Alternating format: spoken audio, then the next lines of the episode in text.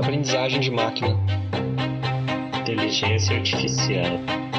Algoritmos. Informática. Teoria da computação. Robótica. Internet das coisas. neurais. Segurança cibernética. Arquitetura de computadores. E muito mais aqui no podcast Ciência da Computação.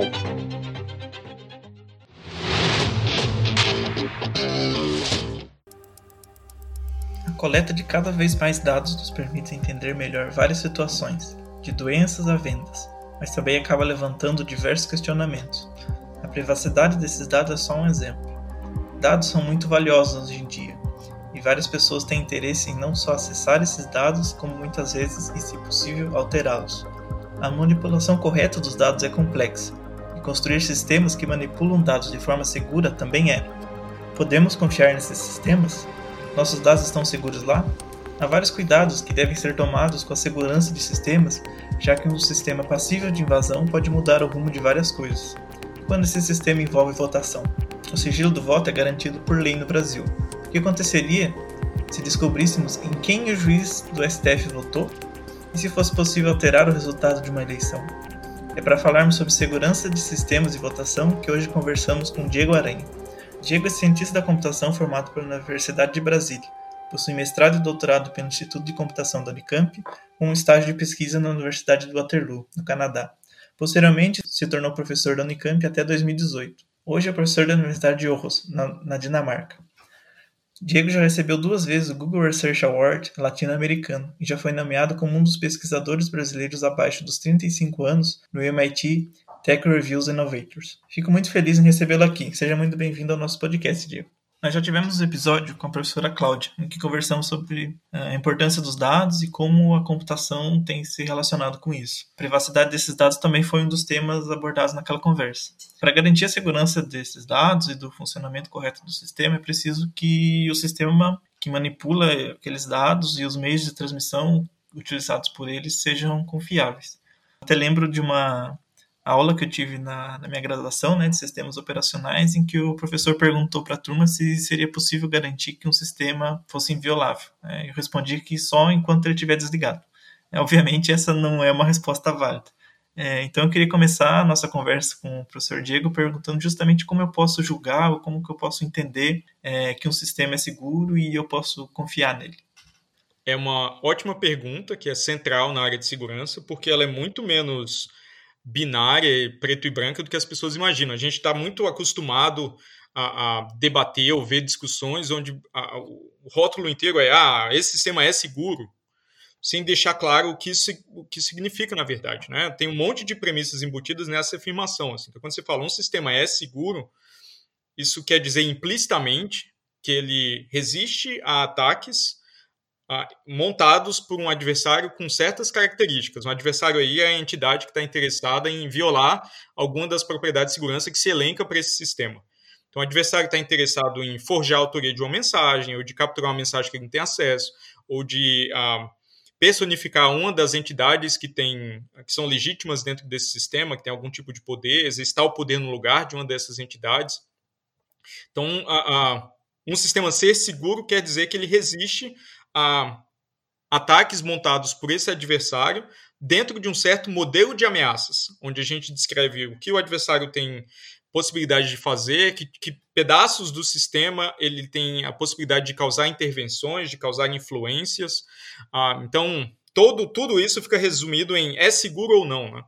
Então, por isso, as, as discussões, especialmente as discussões é, é, que a gente observa no dia a dia ou no cotidiano, são muito pouco qualificadas na área de segurança, porque é difícil, é, é realmente difícil capturar essas nuances ah, numa conversa informal. Mas a gente pode até usar como um, um elemento um, uma rede social, por exemplo. Né? O que seria uma rede social segura? Depende. Para algumas pessoas, uma rede social onde é muito difícil para alguém falsificar a autoria de uma mensagem. Postar uma, uma mensagem em nome, talvez, de um usuário que tenha um número muito grande de seguidores, seja um usuário popular da rede. Outras pessoas podem formular uma rede social segura, ou talvez um nome melhor seja privada, como aquela em que a própria entidade que, que administra o serviço é incapaz de coletar informações sobre as pessoas que usam o serviço. Uma entidade, uma empresa até, um, um, a comunidade pode construir um sistema que funciona de forma que não seja viável coletar uh, dados das pessoas que usam aquele serviço. Um exemplo claro é o DuckDuckGo, né, uma, uma máquina de busca onde a, a empresa por trás afirma fazer um, um, um trabalho extraordinário para não coletar dados dos usuários que utilizam a máquina de busca, mas ainda assim fornecer resultados para as buscas que são úteis. Então, depende muito da aplicação, do contexto e do adversário que você supõe. Né? Às vezes, o adversário é um simples criminoso que tem interesse em, em, algum ganho financeiro, é o caso simples, mas o adversário também pode ser uma agência de inteligência com ah, um orçamento bilionário ah, que opera para o governo americano como nós vimos lá nas revelações do Snowden. Então, uma das lições mais importantes de se aprender a trabalhar na área de segurança é decidir muito bem contra qual adversário você tentará proteger o seu sistema, porque é óbvio que certos adversários são muito difíceis de proteger ou não teriam interesse no sistema que está sendo projetado, dada, dada sua, a, suas características, a sua natureza. Então, escolha sabiamente seus adversários. Quando esse sistema que a gente está falando definiu que ele é seguro ou não, quando isso passa para um sistema de votação, por exemplo, é mesmo num cenário menor. Por exemplo, é bem comum a votação de votação um centro acadêmico, ou a votação, a própria votação do nosso Instituto de Computação, do Unicamp, ocorre para escolha de algum diretor ou coordenador, é feito uh, de forma online. Essa característica de, por ser uma votação, é, uma, um sistema mais especializado, é, tem alguma diferença ou alguma especificidade uh, além do que, do que se foi definido como um sistema seguro? Novamente, ótima pergunta. Ah, porque as pessoas conhecem implicitamente propriedades de sistemas de votação ah, no mundo real. Assim, né? quem, quem, já observou, teve a, a, experiência de votar com cédula de papel, tinha muito claramente quais são as propriedades de segurança que se espera daquele sistema. Você espera que o voto seja secreto, isso para eleições oficiais. Né? Vamos começar com o caso de eleições oficiais. Você espera que o voto seja secreto, ninguém sabe ah, qual o, o autor de uma cédula que seja depositada na, na urna de votação. Ah, você espera que o resultado seja correto, isso se faz ou fazendo múltiplas contagens das cédulas, ou, ou, ou observando quem está fazendo a contagem, registrando os totais ah, para que eles sejam verificados, ou se houver um pedido de auditoria recontando tudo. Então as pessoas entendem que, bem, tem uma, uma propriedade de integridade dos resultados aí e outra propriedade de sigilo do voto. Essas são as que, que as pessoas conhecem ah, e que precisam, claro, ser traduzidas para um sistema de votação eletrônica que também elege pessoas para cargos oficiais. Mas também há outras ah, propriedades de segurança que são menos ah, conhecidas, mas também são amplamente estudadas tanto na pesquisa quanto na prática de votação ou de votações. Um, um exemplo claro que acho que funciona muito bem ah, no cenário que você ah, descreve, que é o que a gente chama de resistência à correção o sistema de votação para eleições oficiais precisa proteger de alguma forma os eleitores de sofrer coerção de terceiros. Assim. Você não consegue evitar que um, por exemplo, um candidato pressione as pessoas a votarem em favor dele, mas você consegue proteger ou, ou desenhar o sistema de votação para que eleitores não consigam provar para o candidato que eles votaram de fato naquele candidato, que reduz aí o incentivo para que a coerção possa a funcionar. Essa já é uma propriedade de segurança que não é muito importante para eleições acadêmicas. Eu gosto de acreditar Uh, que, que, não há necessidade. Normalmente, normalmente em eleições acadêmicas, especialmente essas de, de instituto, as pessoas brigam para não serem eleitas, né, ou para não se candidatar. Assim, é, uma, é função que rara, poucas pessoas são, estão dispostas a, a executar.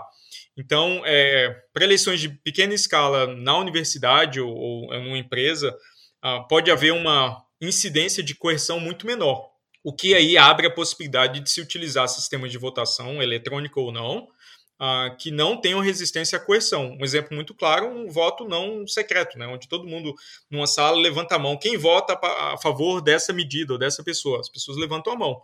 Está claro ali que uh, quem votou em quem, mas isso não é importante porque não há um incentivo a coerção. É claro que na medida que você vai para eleições importantes na própria universidade, como de conselhos e, e reitores, e aí a coisa começa a complicar, porque o orçamento é, é, é, é substancial, então começam a agir outros tipos de interesses que, que motivam proteger essas eleições também de, de, de coerção. Né? Então, elas também precisam satisfazer resistência à coerção. Então, como na pergunta anterior, ah, sistemas de votação distintos precisam oferecer diferentes propriedades de segurança dependendo do contexto do adversário. O adversário pode estar interessado em simplesmente descobrir quem votou em quem, para pressionar os eleitores a votarem em uma certa direção, uh, ou ele pode estar interessado em manipular os resultados da eleição, e, pode ter múltiplos objetivos, dependendo do, do cenário de aplicação. Uh, o professor tem uma, uma, aplicação de pesquisas em várias áreas, envolvendo segurança e criptografia, é, mas justamente o, o, tema de hoje é sobre relação sobre uh, como que eu vou tratar segurança em, na questão de eleições e sistemas de votação. É uma das pesquisas que o professor mais, digamos assim, foi, ficou mais conhecida para o público geral foram a partir das, das vulnerabilidades que o professor encontrou na nossa urna eletrônica. É, esse processo foi por uma chamada né, do TSE para os testes públicos. É, a primeira participação sua foi em 2012, né, se eu não, tô, se eu não estiver enganado. Sim o professor poderia contar um pouco como é esse processo de, de, de testes? Quais vulnerabilidades o professor e sua equipe encontraram na, naquela ocasião? Eu vou tentar dessa vez não reclamar muito da, das condições de trabalho que o TSE oferece para as pessoas que querem participar desses testes, porque eu, eu faço isso talvez com frequência maior do que deveria, e eu acho que isso termina desestimulando as pessoas a, a participarem. Assim. Então, vou tentar me ater só a, não sei, aos resultados. Isso, eu participei pela primeira vez em 2012, eu era recém-contratado professor na Universidade de Brasília, Uh, depois eu fui observador em 2016, quando eu já era professor na Unicamp, e minha última participação foi em 2017, uh, como professor da Unicamp também. Uh, o, o, o que foi um tanto surpreendente e preocupante nessas ocasiões é que a gente achou vulnerabilidades no sistema que podiam ser exploradas dentro de um, de um modelo adversarial que faz sentido para eleições eletrônicas de caráter oficial, como as eleições onde a urna eletrônica é usada no Brasil, e que essas vulnerabilidades afetavam imediatamente as propriedades de segurança mais importantes de qualquer sistema de votação, não apenas eletrônico. São o sigilo de voto, do voto e integridade dos resultados. Para trocar em miúdos, a, a gente, como eu, como eu vinha falando, né, a gente sabe mais ou menos como eleição baseada em seadores de papel fornece essas duas propriedades. Né? Quando você implementa um sistema de votação eletrônica, é preciso que existam mecanismos, tanto em software quanto no mundo físico, para garantir essas propriedades. Caso contrário, tanto o sigilo do voto quanto a integridade do resultado vão depender unicamente e fundamentalmente do software, que no caso roda na urna eletrônica.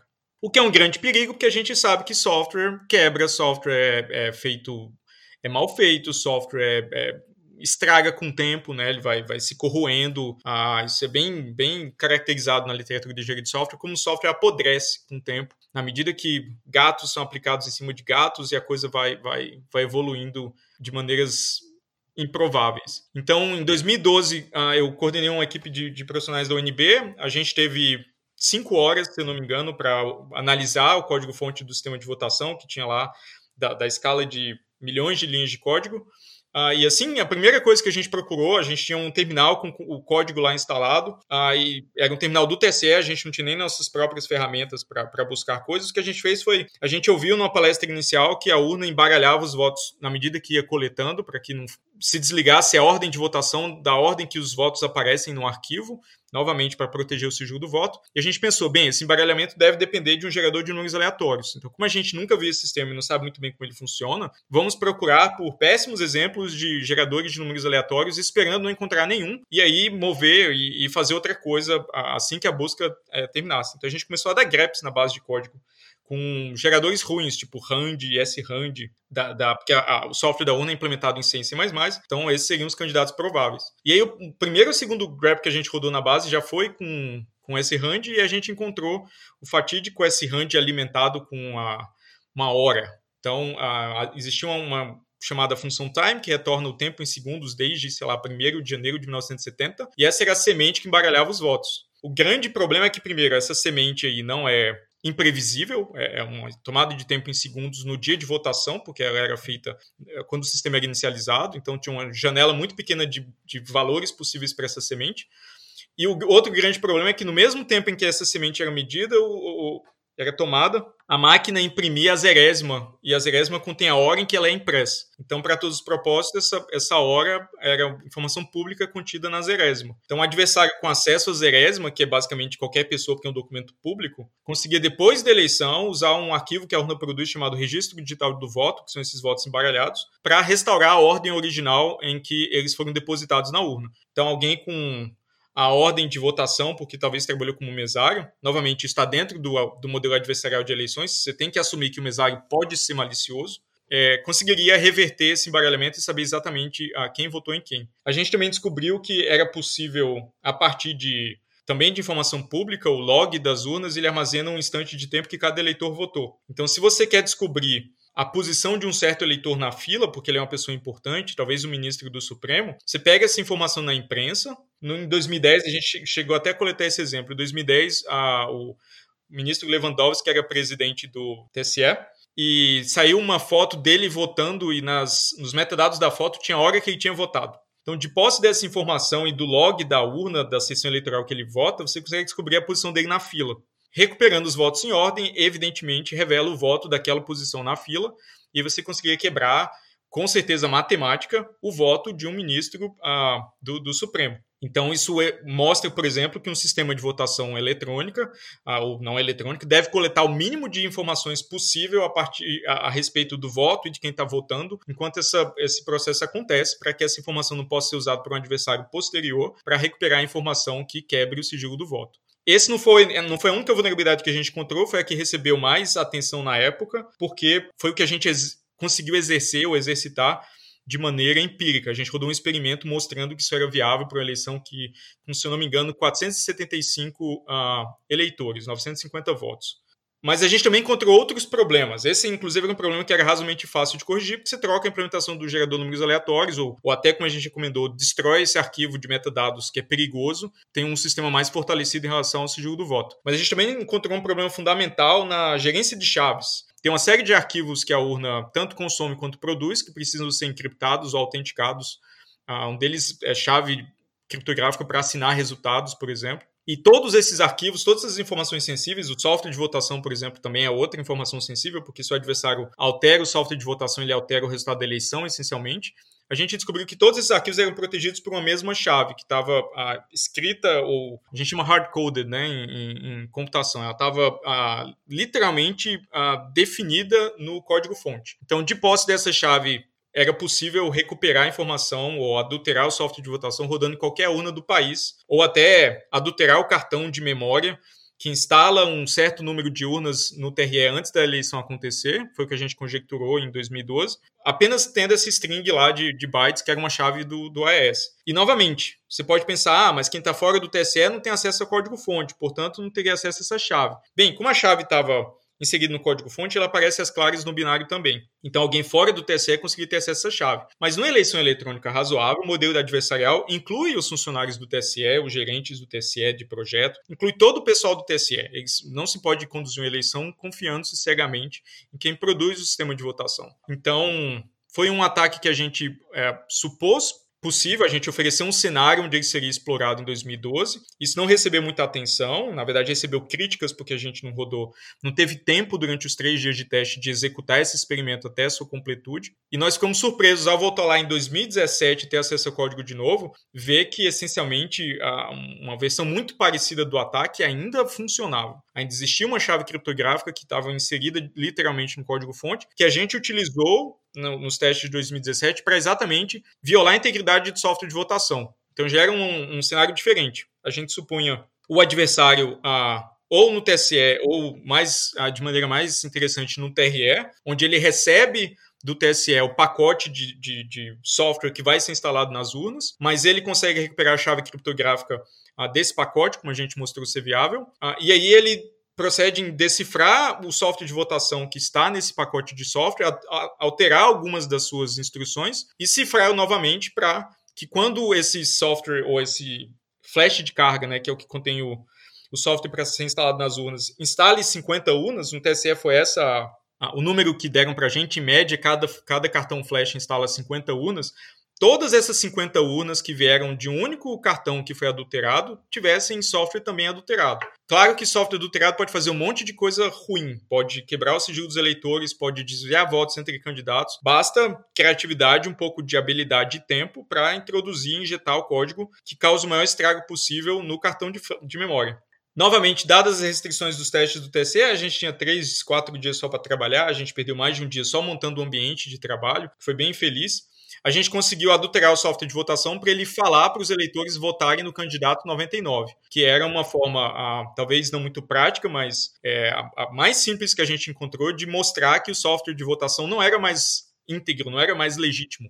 Ele estava claramente fazendo propaganda para um certo candidato, o que eu acho que mesmo que se fosse, por mais que alguém possa dizer, ah, mas isso causaria, não, não desvia votos entre candidatos, mas causaria enorme estrago se fosse exercitado numa eleição real, mesmo dessa forma, porque obviamente teria um ataque à credibilidade da autoridade eleitoral e seria um enorme escândalo que o sistema de votação foi adulterado para fazer propaganda para um candidato qualquer. A gente, durante os testes, chegou a montar o ataque de adulterar o software para que votos registrados para o candidato, candidato A, na verdade, fossem para o candidato B, mas os nossos trabalhos, ou os trabalhos dos testes foram interrompidos às 18 horas, pontualmente, às 18 horas do último dia, quando a gente estava carregando a urna com a última versão do, do código injetado, que provavelmente ia funcionar, não há nada fundamental que impediria de funcionar.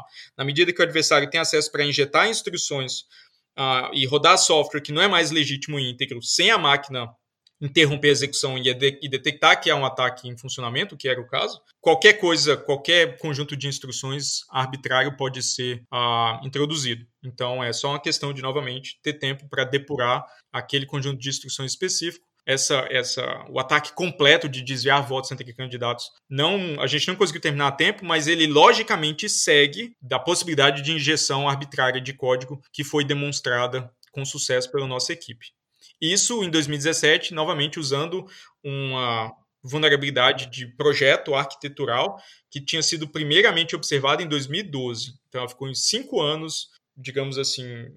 Provavelmente o TSE discutiu como, a equipe de desenvolvimento discutiu como resolver, mas não encontrou uma solução uh, razoável a tempo em, em cinco anos.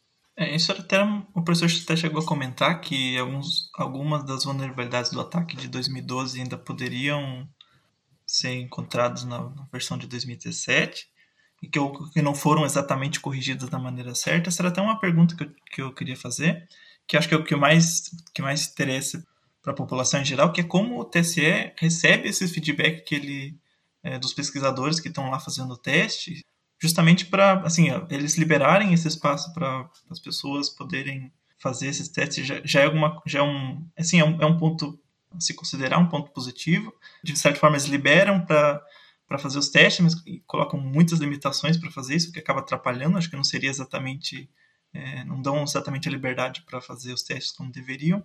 É, mas, mas assim, a minha pergunta, acho que é o mais interesse da população, é como que eles, as, que eles recebem esse feedback? Uma coisa é eles, eles permitirem que vocês façam essas vulnerabilidades e identifiquem né, que eles estão lá e outras acatarem e corrigirem isso de forma correta. Como que o TSE vê essa, é, recebe esse feedback?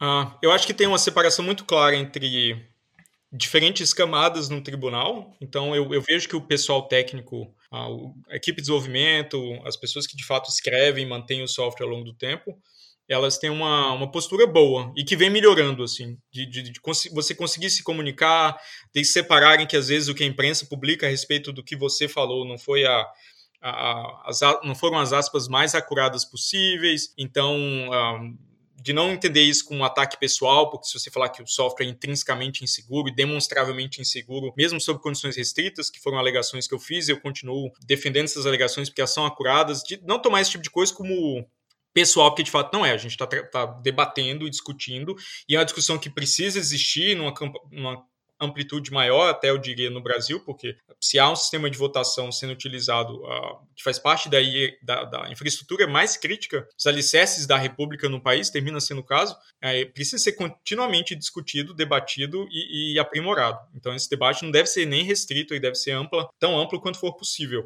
Uh, então, acho que o, o a, a, camada técnica, a gente percebeu uma melhora muito grande na, na comunicação, no debate de ideias de 2012 para 2017. Depois dos testes de 2017, eu, inclusive, fui lá, conversei com a, com a equipe técnica, com um subgrupo maior da equipe técnica, não estava todo mundo presente aos testes, então a gente conversou honestamente sobre os problemas, de onde eles vieram, o que era possível fazer para resolvê-los.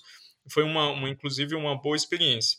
Eu não posso dizer o mesmo dos, das camadas superiores, as camadas gerenciais, a camada política, digamos assim, do tribunal, os ministros em si, ah, eles já não, eles não entendem nada de tecnologia, devo dizer assim, eles basicamente se alimentam do que chega até eles via alguma interface entre a, a equipe técnica e, e, e as camadas superiores na hierarquia. E, e, eles meio que se sentem na obrigação de defender o sistema com os argumentos mais ridículos que você pode encontrar, não importa qual a realidade técnica dos fatos. Então, é, é, quase uma missão do presidente do TSE, não importa que presidente que seja o atual, falar que é o melhor sistema de votação no mundo, que o Brasil é referência mundial para voto eletrônico, que o resultado sai no mesmo dia, que os outros países vêm aqui para conhecer, maravilhados com o sistema de votação que, que o Brasil dispõe ignorando os problemas de transparência, a, falta de um registro físico que permite uma auditoria ou uma recontagem posterior, que é prática em, até nos países de onde esses, essas pessoas, esses delegados que visitam o TSE, a, contém, e ignorando o fato também que há muitas missões diplomáticas, né, a, a embaixadores, a, a pessoas de outros países que visitam autoridades eleitorais do Brasil, e o mesmo ocorre no sentido inverso, e obviamente a, a, um visitante que observa o sistema de votação do, do, Brasil pela primeira vez, não conhece nada sobre ele, ou sobre o debate técnico que ocorre no país, uh, ou debate técnico internacional que acontece a respeito de sistema de votação eletrônica, e alguém fala, ele resolve 200, 140 milhões de votos em, em três horas e, a pessoa vai, obviamente, elogiar. Eu, não, eu não, como diplomata, não vou visitar um outro país e falar, ah, que porcaria, não tem transparência nenhuma sequer entram nesse debate. É tudo muito superficial. Assim. Então, usar isso como argumento de que ah, por isso o sistema é respeitado no, no resto do mundo, é excelência, ah, é, é, quase má fé. Assim. Então, me irrita muito a propaganda que o TSE se sente na obrigação de fazer, ignorando o, novamente a realidade técnica dos fatos, que inclui aí deslegitimar a posição de especialistas que participaram nos próprios testes. Então, sempre que, que eu participei em testes, ou mesmo em 2016, quando eu fui apenas observador, Uh, depois dos testes, sempre tem uma etapa muito cansativa, muito desgastante, de tentar colocar a versão que pelo menos eu enxergo né, como tecnicamente acurada do que foi observado, versus a versão que é propagada pelo tribunal usando seu órgão de imprensa, inclusive. Então, primeiro, é quase impossível ter a mesma amplitude, o mesmo alcance de um órgão institucional de imprensa, que, que faz propaganda do sistema é, 24 horas por dia, 7 dias por semana. Assim. Então sempre foi muito frustrante uh, lidar com esse debate público, sabendo que era uma batalha perdida, no sentido de, né, eu não vou con conseguir convencer o um número suficiente de pessoas, isso não quer dizer que eu não deveria nem tentar, eu vou tentar e vou repetir o que eu preciso repetir, nem que seja 10 mil vezes, uh, na esperança de que as coisas melhorem, que isso uh, convença pessoas dentro do tribunal a pensar de uma forma diferente, o que se abram oportunidades para discussão, para um debate mais qualificado, mas isso sempre foi muito frustrante. Ter que ah, ser convidado, por exemplo, no Congresso, eu falei algumas vezes em audiências públicas no Congresso para debater a segurança do sistema, e o TSE sempre enviou pessoas sem um perfil técnico que estavam lá para repetir a mesma história de que não, o sistema é muito bom, nunca teve fraude, é, não tem problema nenhum de transparência, está tudo ótimo, não sei que vocês estão preocupados com isso. Ah, com o, o, agravante adicional que o Congresso é, é, hostil também, porque eles têm um interesse, talvez, ou uma, uma parte não trivial do Congresso tem um interesse também em um sistema menos seguro, por motivos óbvios. Assim. Então, sempre, eu sempre achei um debate muito difícil. Uh, eu sempre acreditei e me interessei por divulgação científica. Eu, de certa forma, por um bom tempo, entendi que essa era a minha participação no debate público na, do, do, ponto de vista de divulgação científica, era falar sobre esse tema e, e, tentar esclarecer para as pessoas como é que é a visão, especialmente fora do Brasil, a respeito do que é um sistema transparente e seguro de votação. Mas considero que eu falhei miseravelmente porque uh, não estava competindo em recursos com uma, uma instituição que estava muito melhor equipada. Então, isso me trouxe muito desgaste e frustração, uh, devo dizer. Mas a gente pelo menos observou essa mudança do ponto de vista do corpo técnico de entender essas críticas de maneira mais positiva e talvez eles estão, para dar exemplo, né, em algumas ocasiões até o corpo técnico do TSE deu palestra participou de um workshop de votação eletrônica que existia no, com parte do SPSEG, o Simpósio Brasileiro de Segurança, para tentar ter um contato com a academia. E lá a gente trazia gente de fora que trabalha com votação eletrônica na Inglaterra e outros países, para todo mundo que está envolvido no debate entender que tem, que tem um aspecto maior aí. E, e eu acho que houve um avanço nesse sentido. É uma pena que ele não se vê claramente refletido na, nas instâncias superiores do tribunal. É, o professor chegou a comentar que um pouco dessa propaganda, né, de que o sistema é seguro, é, é vendido também com, quando se comparado com outros líderes que acabam vindo para o Brasil é, elogiar pela rapidez. É, isso também era uma pergunta minha, no sentido de, assim, o Brasil não é a única democracia do mundo, também não é, não é o único país com uma grande população. É, como que os outros países lidam com a questão da eleição, a questão de votos, seu voto eletrônico, e se teriam bons exemplos lá fora que a gente poderia espelhar? Essa é uma questão bem interessante discutir, uh, porque, de certa forma, o tamanho do país e quão descentralizada é a operação do governo uh, determina bastante como que funcionam as eleições. Então, uh, o Brasil é um país onde a organização do, do, governo, do Estado, ainda é muito centralizada, apesar, apesar de, na teoria, ser uma federação, tudo ainda é muito centralizado nas instituições federais. E o que dificulta certo tipo, certos tipos de esforços. Assim, né? Mas uh, outras democracias grandes, países grandes utilizando voto eletrônico, são a Índia, que tem mais de um bilhão de habitantes. Os Estados Unidos têm 300 milhões de habitantes e tem um, um subconjunto de, de, estados, menos que a metade com certeza, que utilizam voto eletrônico. O que é um padrão nesses dois países, que muitas vezes são ah, entram na discussão, é que ambos utilizam, na imensa maioria dos casos, ah, um registro físico que acompanha o registro eletrônico. Então a Índia ah, teve um recebeu uma análise talvez não muito bem-vinda, mas foi como aconteceu, do seu sistema de, uh, do seu sistema de votação, do ponto de vista de segurança, isso lá por volta de 2010, e uh, uh, o sistema da Índia é bem interessante porque é, é projetado para ser barato, porque precisa ser precisa escalar para o país inteiro e, e, e, os ataques são diferentes também. Então, por exemplo, no, no, Brasil a gente conhece os ataques, né? Os ataques que eu digo, as tentativas de fraude. Então, você tem mesários votando por, por eleitores faltosos, que antigamente acontecia com pessoas, os mesários simplesmente colocando cédulas preenchidas na urna antes da eleição começar.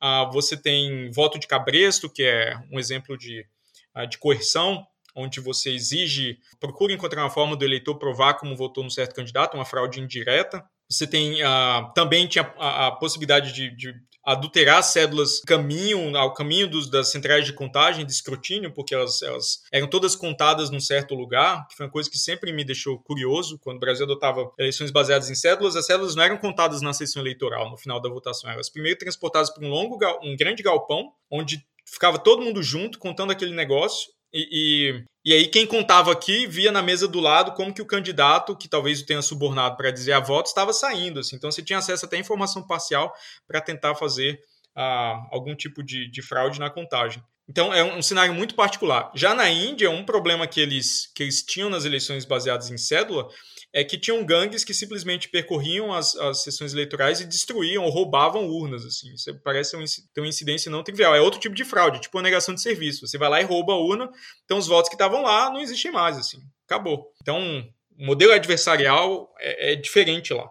E aí, em 2014, eles decidiram implantar um registro físico do voto, na medida que a pessoa vota no, na, na, máquina de votar a, a, puramente eletrônica, ela imprime um voto em paralelo, a pessoa verifica esse voto para ver se ela ainda se ele reflete as suas escolhas de maneira acurada, se for o caso ele aprova aquele voto, e esse registro, essa trilha em papel fica na sessão eleitoral. No final do dia você abre ah, essa, essa urna paralela com os votos em papel, isso pode ser feito para todas as sessões eleitorais, talvez para uma amostra delas, ah, vai depender de, novamente, quais são os recursos ah, disponíveis para fazer isso, e você conta, talvez, uma amostra também desses votos em papel e bate com a contagem eletrônica, ah, até que você se convença de que os dois são compatíveis. Os dois são compatíveis, provavelmente ou muito provavelmente não houve fraude no software e não houve fraude na, na, contagem eletrônica dos votos. Né? Então, esse resultado pode ser transmitido e ser totalizado. E pode ser primeiro publicado, depois ser totalizado para as pessoas, inclusive, verificar que o que foi recebido pelo, pela, o contador centralizado bate com o que foi transmitido das sessões eleitorais descentralizadas.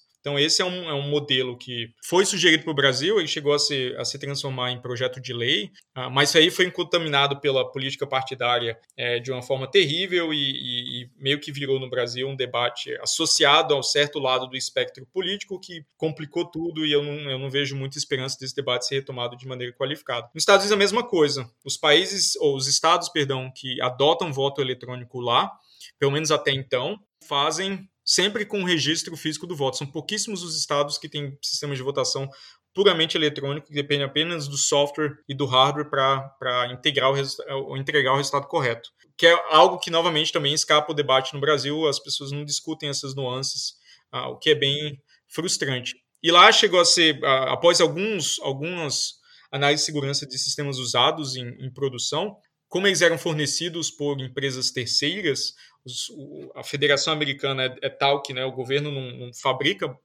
máquinas de votar, isso não faz sentido nem na organização do Estado lá. Cada, na verdade, cada condado tem a liberdade de comprar e adquirir seus sistemas de votação como quiser, que podem ser cédulas, podem ser sistemas mecânicos, podem ser baseados em alavanca, tem algumas cidades que ainda usam um sistema antigo assim.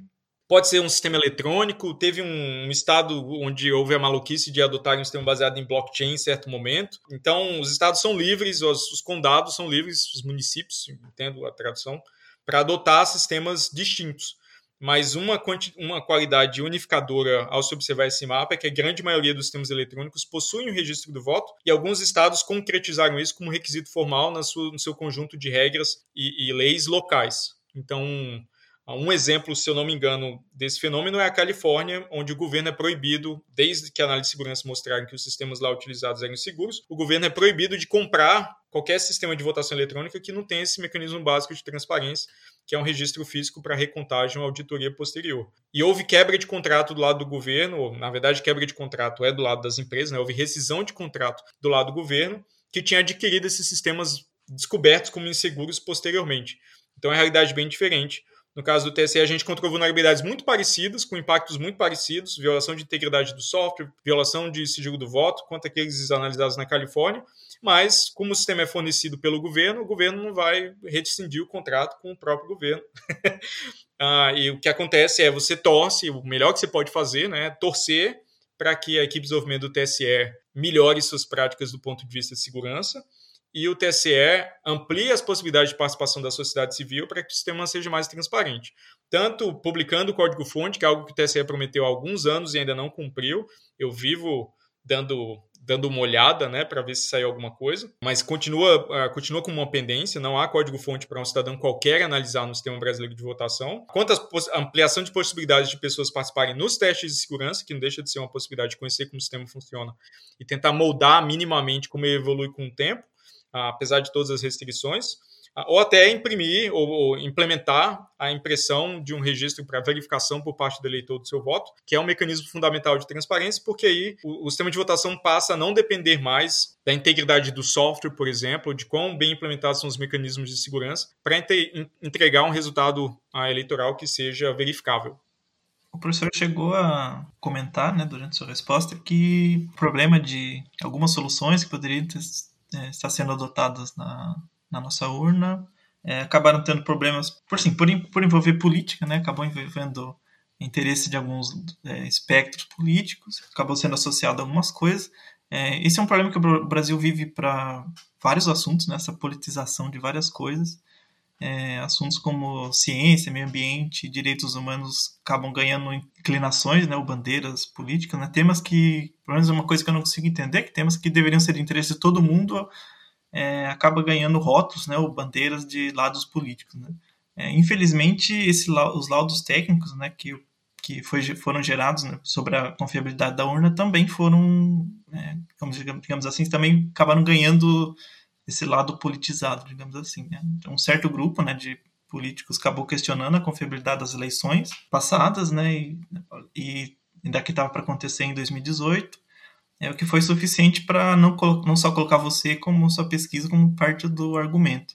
É, o fato de existirem vulnerabilidades na, na, urna não significa que de fato tem que ser, teria que ser invalidadas as eleições, alguma coisa do tipo. Eles estavam lá, mas as vulnerabilidades estavam lá, ponto. Tecnicamente estavam lá, mas é difícil separar o que é má intenção do que é só incompetência.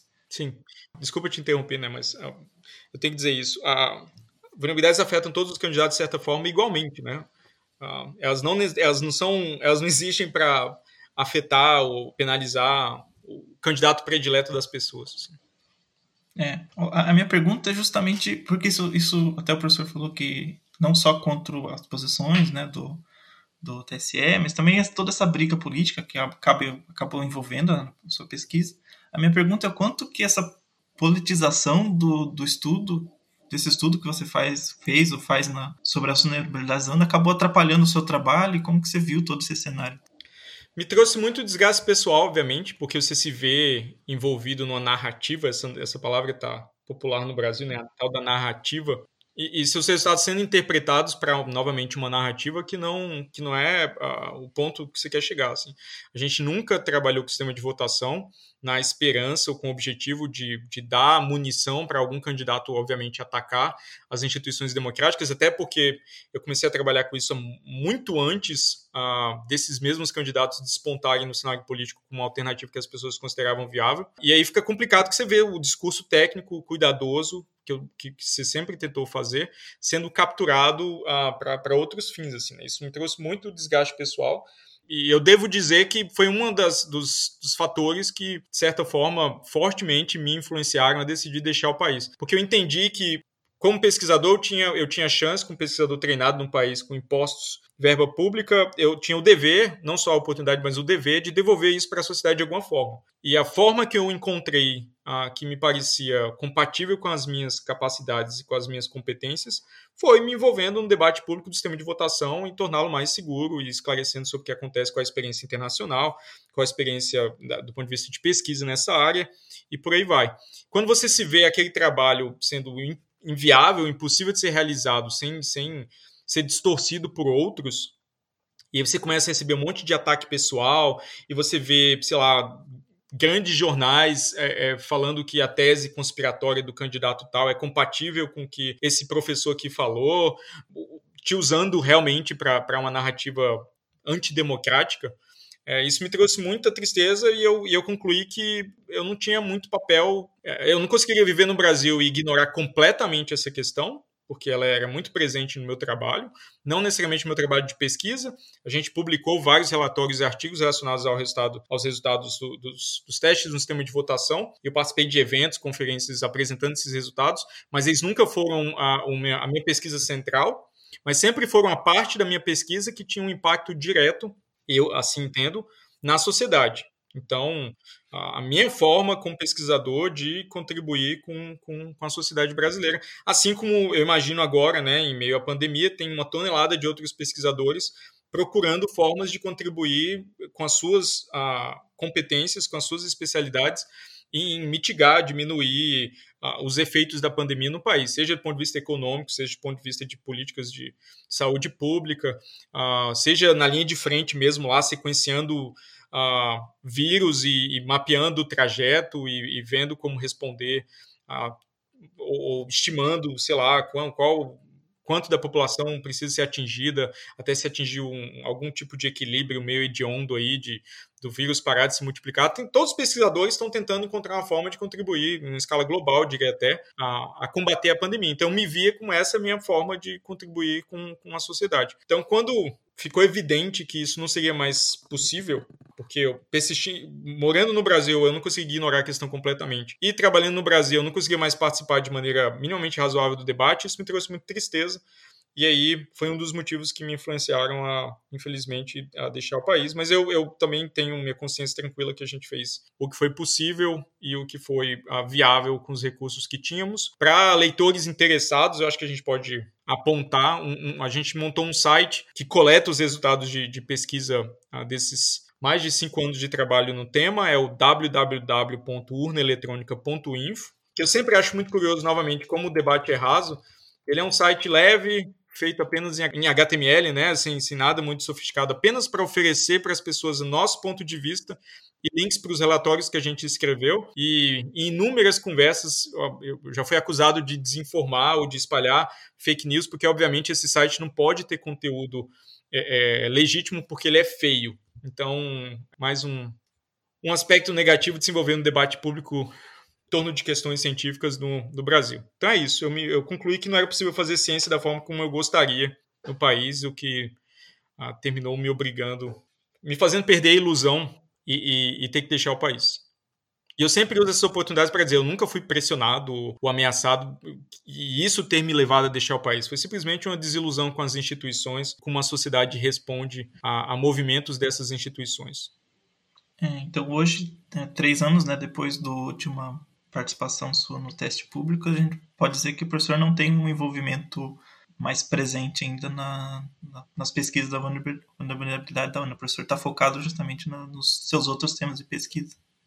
Isso. Eu, eu recentemente uh, escrevi e, e, e, é curioso isso, por mais que ah, eu tenha deixado o país e continuo trabalhando em, em, votação eletrônica, não mais com algum interesse no caso brasileiro, mas agora mesmo, mês passado, a gente submeteu um artigo ah, construindo um sistema de votação criptográfico para eleições é, é, que talvez não tenha uma necessidade de resistir à coerção de maneira tão, tão forte, sistema de votação via internet, essencialmente, usando uns, uns pedaços de criptografia que a gente chama de pós-quântica, né, que são projetados para resistir a computadores ah, quânticos. Assim. Então, eu continuo trabalhando em votação eletrônica, numa capacidade pequena, evidentemente, uh, mas não, não mais com algum interesse no, no caso brasileiro, até porque se o TSE mantiver o entendimento de outras edições dos testes, uh, brasileiros vivendo no, morando no exterior talvez não sejam elegíveis em edições futuras dos testes. Assim. Eu também acho que já essa parte da minha vida já, já é passado, eu já me considero aposentado uh, do, da participação dos testes do TSE e em grande capacidade de debate público também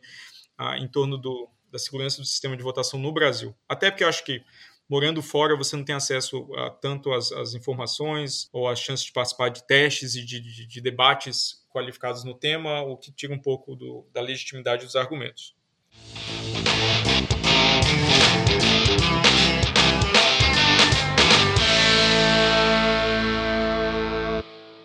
Tirar um pouco o peso dessa conversa de votação e desse estresse todo, conversar um pouco agora sobre um pouco mais a sua carreira, né? Eu queria começar perguntando como que começou esse interesse pela computação e se foi uma escolha meio óbvia começar a fazer essa, essa graduação nessa área. Ah, não sei dizer se foi uma escolha. Em retrospecto, foi uma escolha óbvia, porque eu tenho dois irmãos e nós três nos formamos em ciência da computação. Então acho que agora foi. Mas na época, na época era a profissão do futuro, né? Então quando, quando eu estava fazendo bular, computação era a profissão do futuro, é o que você precisa fazer para fazer diferença no mundo lá na frente, é o cenário para onde vamos chegar. Eu, eu nasci em Campina Grande, morei boa parte da minha vida em João Pessoa, na Paraíba. Fiz vestibular lá, inclusive para computação e para Brasília, onde meu pai morava. E naquela época o que se falava era essa é a profissão do futuro. Meu interesse por computação começou antes, assim, bem antes. Eu lembro que quando eu era criança tinha um conjunto de fascículos. As pessoas talvez nem saibam mais que, que são fascículos, né? Mas é uma coisa que você vai toda semana na banca de revistas, ah, e aí você compra o fascículo daquela semana e você não pode perder um fascículo, senão é difícil de comprar o que você não tem. De uma a enciclopédia chamada Descobrir. Então você ia comprando esses fascículos para compor essa enciclopédia ao longo do tempo. E de vez em quando vinha uma, uma coisa diferente. Assim, acho que com cada fascículo vinha uma coisa diferente. Às vezes vinha uma maquete de um porta-aviões para você montar de papel. Às vezes vinha um pôster, vinha, vinha algum, algum, alguma gracinha assim para tornar a experiência mais divertida. E em uma edição específica que era sobre programação, sobre computadores, veio um pôster com trechos de código em BASIC. Ah, eu não tinha computador na época, ainda era um produto muito caro, inacessível ah, para minha minha família. Eu sou filho de dois professores do, ah, da, da, educação pública, então a gente nunca teve muito luxo em casa. E mas eu lembro de ter visto esse esse post e ter ficado muito intrigado sobre o que era. E aí o padrinho do meu irmão era analista de sistemas, esse era o termo usado na época. Ninguém chamava de, se chamava de desenvolvedor, né? Era analista de sistemas.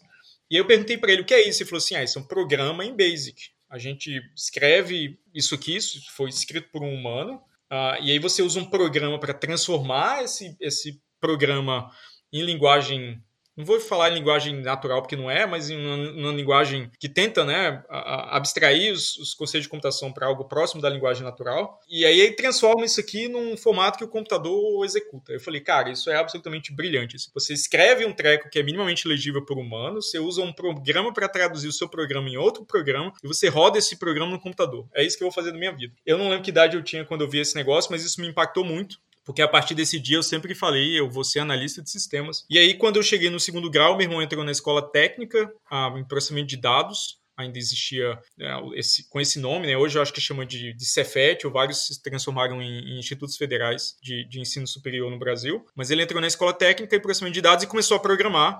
E aí lembro também nitidamente o, o, dia que ele escreveu. Aí a gente já tinha um computador, meu pai comprou um computador para ele poder fazer o curso de processamento de dados.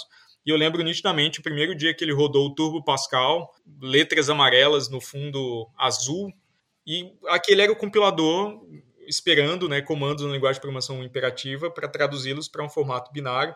E eu fiquei absolutamente alucinado com, com ver o que eu tinha passado, sei lá, talvez 10 anos imaginando como funcionava na prática na minha frente. E aí eu aprendi a programar com ele, uh, fui copiando, ia pegando as coisas, o que sobrava, né, do lição de casa, dos projetos, e comecei a programar em Pascal. Então, quando entrei na universidade, eu já programava um pouco em Pascal. Meu código era terrível, obviamente, mas uh, já era algo que eu, que eu fazia com alguma, uh, com alguma frequência. E desde então, não, não mais. Uh, larguei computação e talvez essa sequência de fatos seja muito parecida dos meus irmãos também, porque todos nós fizemos computação. Meus irmãos trabalham, uh, não na universidade, trabalham em indústria e governo, mas quando a gente se junta, a gente só fala sobre computação. É um tema muito natural na família. Depois que o professor entrou na graduação, gente, o nosso podcast também é muito voltado para a área de pesquisa, né? Hoje a área de trabalho é muito seduzente, mas é, o professor decidiu por fazer pesquisa virar professor, ser pesquisador é, na universidade. O empurrãozinho de ir para a área da computação foi familiar, mas esse, esse empurrãozinho para ir para a área de pesquisa, como que foi? Foi quase que um acidente. Então eu entrei na graduação na Universidade de Brasília, é, é, e aí eu me senti no início muito empolgado, porque eu falei, eu estou no lugar certo, porque eu, eu, faço computação, e computação é uma profissão que me permite trabalhar sem falar com pessoas. Essa era a minha, a minha visão no início do curso. Assim. O que, o que uh, primeiro vai me permitir ter alguma chance de sucesso no meu emprego, certo? Porque eu sou pega, péssimo, continuo sendo muito ruim em falar com pessoas. E, e, e segundo, me parece, não sei, um, algo muito tranquilo para se fazer pelo resto da vida. Assim, né? Eu simplesmente programar e não vou falar com pessoas. Obviamente, eu estava muito enganado, porque computação, não importa a área que você esteja trabalhando, em grande capacidade das posições, você precisa falar muito com pessoas, né? Tanto com seus outros desenvolvedores, é, é, quanto seus clientes, quanto a sociedade, se você trabalha para governo. Então, era uma visão muito equivocada. Eu achava que ia me enterrar num, subterrâneo em algum lugar e ficar implementando coisas sem ninguém é, me encher o saco. E aí, com essa perspectiva, dá para ver que eu realmente estava com tomei decisões erradas na vida, que eu me tornei professor, que é uma atividade essencialmente a, que lida com, com, com, humanos o tempo todo. Assim. Então, uh, eu, não, eu não lembro exatamente como que eu tomei essa decisão de tentar a carreira de pesquisa. Eu lembro que eu me formei uh, em 2004. E aí eu cheguei a estagiar em empresas na época, em, em, empresas na área de segurança em Brasília. Eu já tinha esse interesse por criptografia, eu tinha feito uma disciplina de, de criptografia com chamada segurança de dados com Pedro Rezende em Brasília, que era meio lendária assim, e fiquei novamente fascinado especialmente com esse aspecto dual da área de segurança, né? Que você muitas vezes tem que pensar como alguém que constrói sistemas, muitas vezes tem que pensar como alguém que quebra sistemas. Então essa dualidade eu achei muito atraente no início. É, eu, comecei o curso com interesse em sistemas distribuídos, que rapidamente foi abandonado em favor de, de segurança de criptografia. E aí, quando eu terminei a graduação, eu talvez minha experiência na indústria ah, tenha me levado a, a, pensar que não era, não era o que eu queria fazer naquele instante. Então, me pareceu natural me candidatar a vagas de mestrado, e foi o que eu fiz. Eu me, me candidatei em algumas e fui aceito na Unicamp. E foi quando eu me mudei para Campinas. Fiz mestrado, meu mestrado não, não saiu do jeito que eu queria. Ah, eu peguei um tema muito complicado para fazer durante o mestrado. Eu trabalhei em redes de anonimização de tráfego.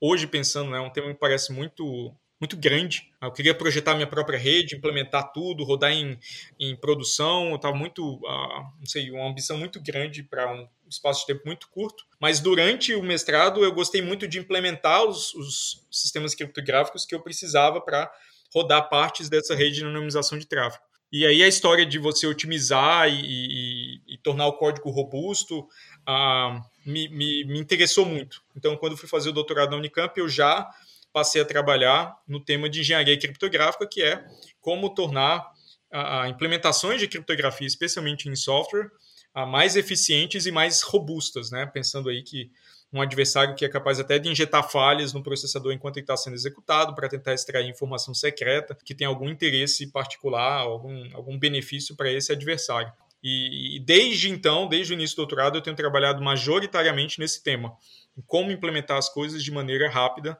uh, que me permite programar quase todo dia, o que é algo que eu gosto muito de fazer, mas ainda assim estudar matemática e, e, e conversar e trabalhar, colaborar com matemáticos que, que ori dão origem a, a, a ideias para construir os criptossistemas, né?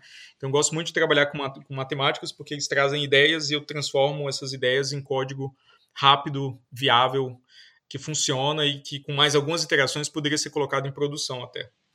É, hoje o professor já já está há dois anos, né, morando na morando e trabalhando na Dinamarca, é, fazendo pesquisa. E a minha dúvida é como tem sido essa adaptação né, do Brasil para a Dinamarca? É, como que é o processo? Assim, muda muita coisa a questão de, da, da aula e de como, como você pode fazer pesquisa e produzir ciência aí na Dinamarca?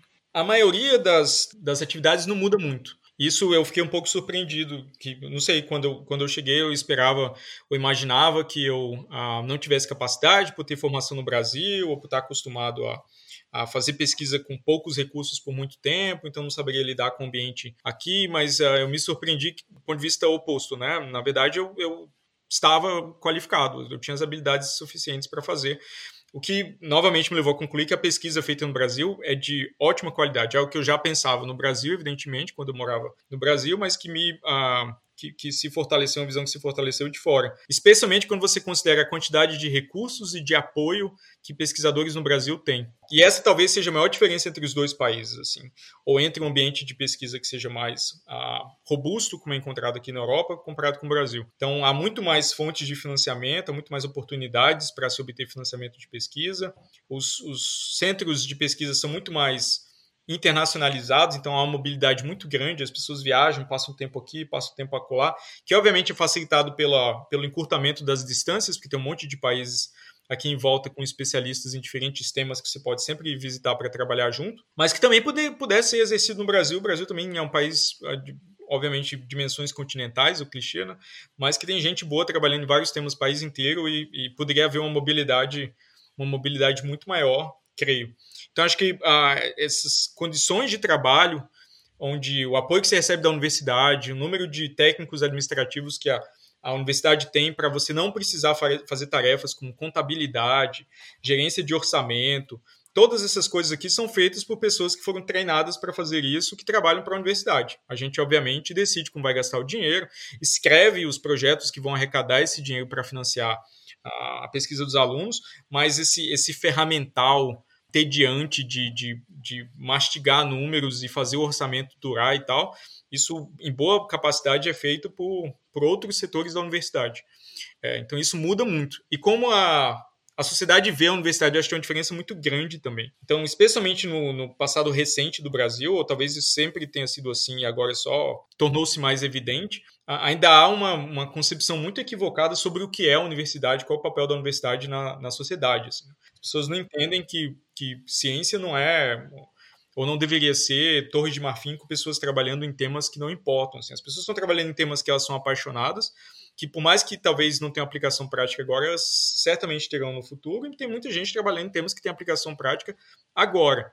E isso é ponto muito pacífico aqui. Você não vê pessoas defendendo a redução do orçamento das universidades, porque sabem que isso é uma diferença estratégica que é fundamental, na, na especialmente na economia da informação atual. Assim, reter recursos humanos altamente qualificados e permitir a esses recursos humanos fazerem pesquisa que dão origem a novos produtos, novas técnicas, novas indústrias até, aqui é visto como uh, estratégico, não como um fardo que a sociedade precisa carregar, porque tem muita gente que só gosta de estudar e não gosta de trabalhar, né? que essa é a visão que ainda, infelizmente, circula em certa capacidade uh, no Brasil. Então, você não vê cortes, você não vê é, essa luta diária de, de, manter os orçamentos baixos como estão, mas tentar impedi-los que eles reduzam ainda mais nas agências de fomento, no CNPq, na CAPES, que você observa o tempo todo no Brasil, Aqui, se tem pandemia, o, o, o ponto de vista da, das autoridades governamentais é precisamos investir em pesquisa nessa área para evitar que esse cenário se repita ah, no, no futuro. É assim que se pensa. Não no desmonte ou ah, tem, tem que tirar dinheiro da pesquisa porque precisa, sei lá, investir em outro lugar porque a economia está quebrada. Aqui, aqui a ciência gera economia. A ciência expande, torna a economia mais ágil e móvel com um mundo em transformação ela não é um fardo que o, que o Estado carrega, porque algumas pessoas têm preguiça para trabalhar. Para citar alguns exemplos infelizes né, que a gente termina lendo na, na pior, no pior esgoto das redes sociais que dá para encontrar. É, infelizmente, essa é uma, uma realidade que a gente tem aqui, mas é, é papel nosso uh, também conscientizar a população de que tem ciência de qualidade sendo feita na Universidade Brasileira.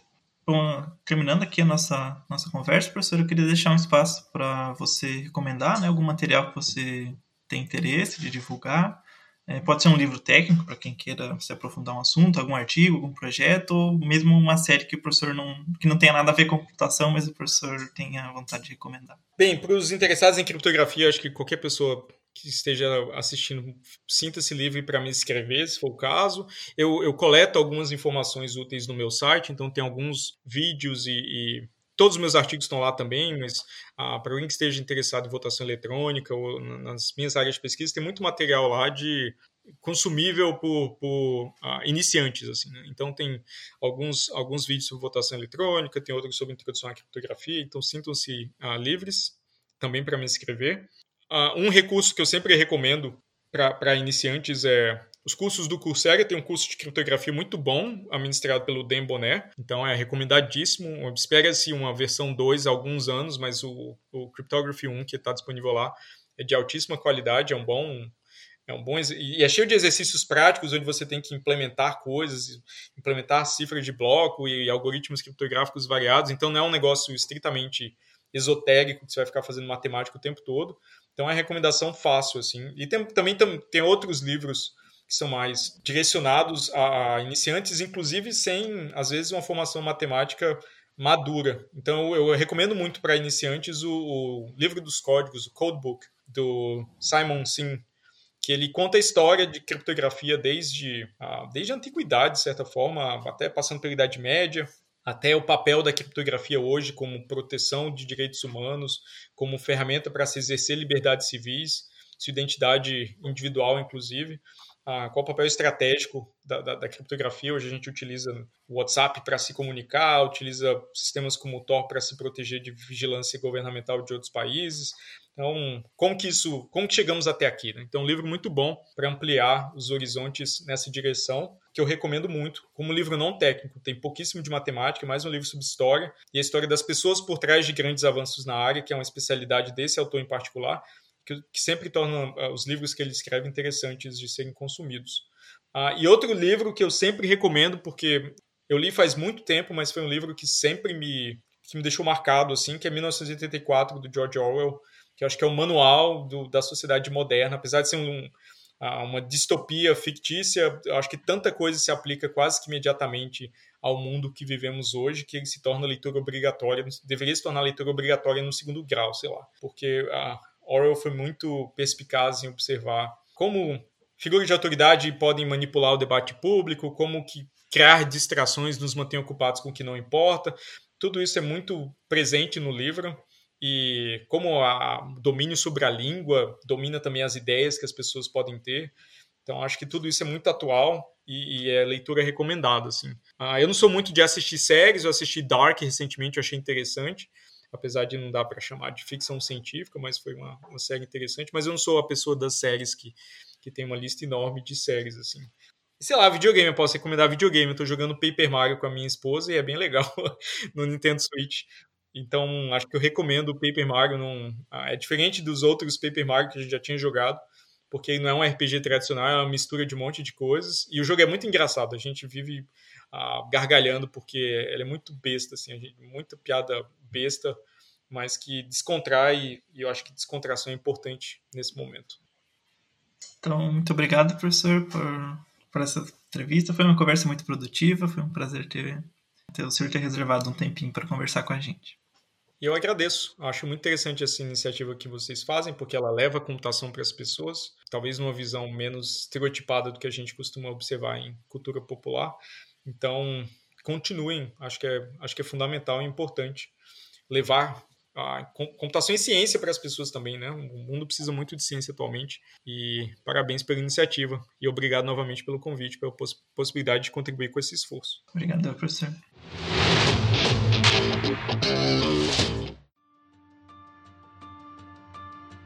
Não se esqueça de nos seguir nas redes sociais, Facebook, Instagram e Twitter, arroba Computação Cash. Nos vemos no próximo episódio.